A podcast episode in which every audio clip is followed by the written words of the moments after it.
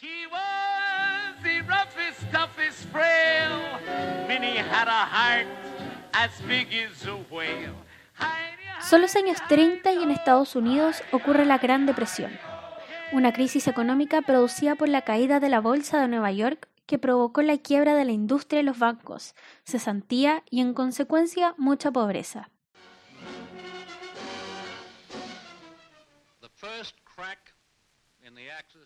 Siete años más tarde, una actriz de la época, en búsqueda de disimular que menstruaba cuando debía actuar con ropas claras, creó un producto de higiene femenina que sin saberlo revolucionaría la industria hasta hoy. Estamos hablando de Leona Chalmers y la copita menstrual.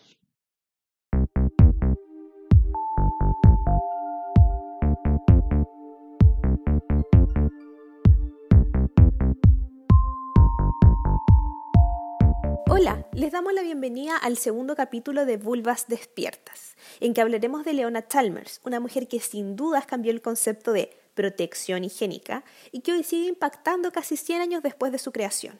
Si bien poco se habla de ella, en este capítulo trataremos de abordar quién fue y cómo su invento hoy es considerado como una de las opciones más amigables con el cuerpo y el medio ambiente.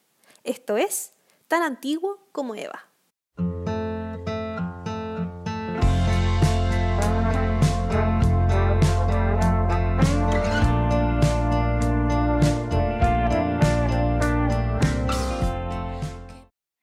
Durante siglos, la menstruación fue un tema tabú, a pesar de ser algo tan natural. Las mujeres tuvieron que ocultar sus periodos menstruales e ingeniárselas con diversas medidas de higiene, con pocos elementos arcaicos que tenían al alcance.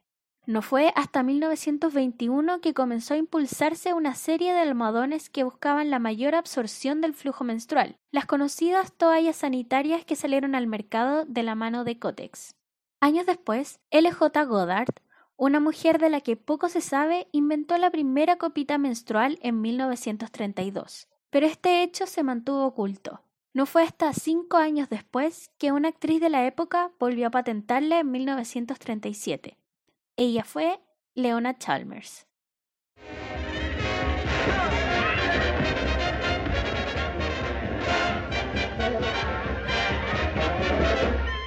Leona Chalmers fue una actriz vanguardista, quien habló sin tapujos sobre sexualidad femenina. Tan así que publicó el 1 de enero de 1937 su libro El lado íntimo de la vida de una mujer. Según la revista norteamericana de enfermería American Journal Nursing, con la premisa de que vitalidad es personalidad y con la energía sexual personal como fuente, la autora ofrece este libro como guía para mostrar a las mujeres una forma de felicidad por la protección y construcción de una salud femenina a través de hábitos de higiene simples y saludables. Estos hábitos tienen que ver con la eliminación, menstruación, higiene vaginal, duchas y ejercicios.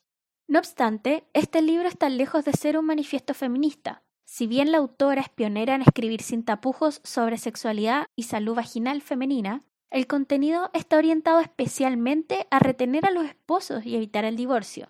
Y es que el contexto machista en el que se encuentra no perdona, por lo que se puede leer en su contratapa que todo esposo aprecia una limpia y hermosa esposa, como alusión a que en esa época los divorcios estaban directamente conectados a la falta de higiene de las esposas, a menudo llamadas inmundas. Es por esto que en ese momento la crítica catalogó la obra como un manual para retener esposos, sin entender ni visualizar la revolución que supondría años más tarde. Sin embargo, desde el punto de vista médico, el libro contó con ilustraciones especiales del conocido Dr. Frank Netter, autor de los principales libros de anatomía usados incluso hoy en día por las escuelas de medicina, lo que le otorgó un peso mayor y seriedad en cuanto a los nuevos contenidos que se mostraron, a pesar de que se contradecía con lo ya establecido por el mundo médico.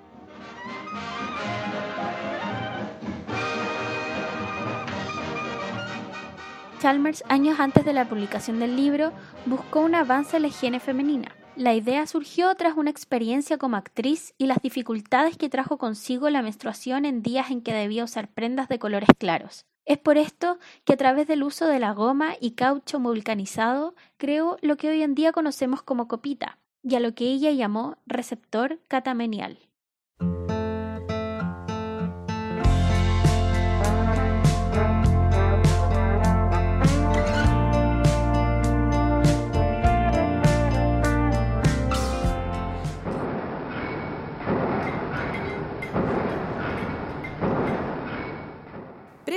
Se habían creado algunas copas menstruales, pero no llegaron a comercializarse.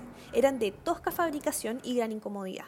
Chalmers las reinventó a través de la vulcanización del caucho, lo que le dio una mayor flexibilidad. Leona patentó el producto y lo comenzó a comercializar. Sin embargo, la copa menstrual no fue muy considerada por las mujeres. Y tras la Segunda Guerra Mundial existió además escasez de su principal material de fabricación. En paralelo a esto, un hombre, el doctor Earl Haas, patentó en aquella misma época el tampón bajo un nombre que seguramente te sonará, Tampax. A él se le sumó la empresa Kimberly Clark, que por aquel entonces, junto a su amigo Walt Disney, produjo un documental sobre la menstruación que distribuyeron por todos los colegios de Estados Unidos. La guerra del marketing fue tal que acabó consolidando esta alternativa como la preferida entre las mujeres de la época y del lugar. Pese a eso, en la década de 1950, Leona comenzó a perfeccionar este elemento de higiene menstrual, volviendo al mercado a través de la marca Tasset. En una publicidad de la misma marca, Leona dice: Encontré una solución de un problema tan antiguo como Eva. Y actualmente, si buscamos su nombre en Google, es la frase que más aparece en Internet. Sin embargo, una vez más no tuvo éxito, ya que aún existía recelo a su uso, por el tabú que significaba el sangrado, como por el hecho de introducirla para que cumpliera su función, además de lo bien posicionado que ya había quedado el tampón como uno de los predilectos de la industria.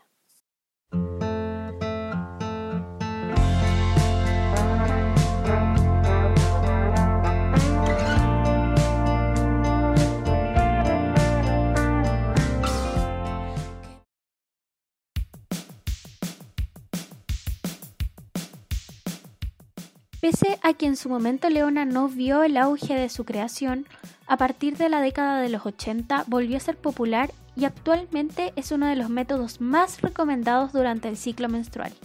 Esto es gracias a su gran comodidad y ecología, ya que no genera residuos como las toallitas sanitarias. Es así que hoy en redes sociales podemos encontrar cientos de cuentas lideradas por mujeres que educan a otras sobre el uso de la copita u otras alternativas más amigables con el cuerpo y el entorno, y también las invitan a usar estas prácticas e ir más allá. Hannelore Grosser es una terapeuta chamánica chilena y artista que hace talleres, ceremonias y retiros espirituales. En su cuenta de Instagram, con su mismo nombre, suma más de 3.000 seguidores, con quienes comparte sus experiencias y talleres. Hace siete años que utiliza la copita menstrual, pero no con la misma intención que ideó su creadora, Leona, sino como su compañera a la hora de guardar su sangre para poder utilizarla como herramienta para trabajos artísticos y también como recipiente para ofrendar su menstruación a la tierra. Claro, estamos en otra visión en este momento. Creo que es importante visibilizar la menstruación como algo sumamente normal, que lo es, ¿no? Eh, no algo tabú, hablar de sangrado, eh, integrarlo como no algo asqueroso, sino que eh, como algo sagrado, porque es la sangre de vida. Entonces, si nosotros recibiéramos una educación de niñas, tanto los hombres como las mujeres, de entenderlo así, ¿no? sin el pudor, sin el rechazo, sin el, de, lo tabú, de que ojalá no se note, o sea, si me mancho, ¡ay, qué terrible! La de, lo, de lo vergonzoso que puede ser, ¿no? ¿Podría Leona Chalmer haber predecido o siquiera haber pensado en lo que significó para la humanidad y la historia de las mujeres del mundo la copita menstrual? Actualmente, sin duda, este producto se consagra cada vez como uno de los más usados dentro de la higiene menstrual por la comodidad que entrega y por sobre todo el nulo impacto medioambiental que genera. A pesar que bajo la idea de Leona la copita comenzó como una herramienta para esconder su menstruación cuando debía actuar, hoy es vista como liberación y conexión con el proceso, en que algunas incluso hacen rituales en torno a la sangre que es usada en ocasiones como abono para la tierra. Así, la copita menstrual, casi un siglo después de su creación, es una reivindicación total de la menstruación consciente y amigable con el cuerpo y el medio ambiente.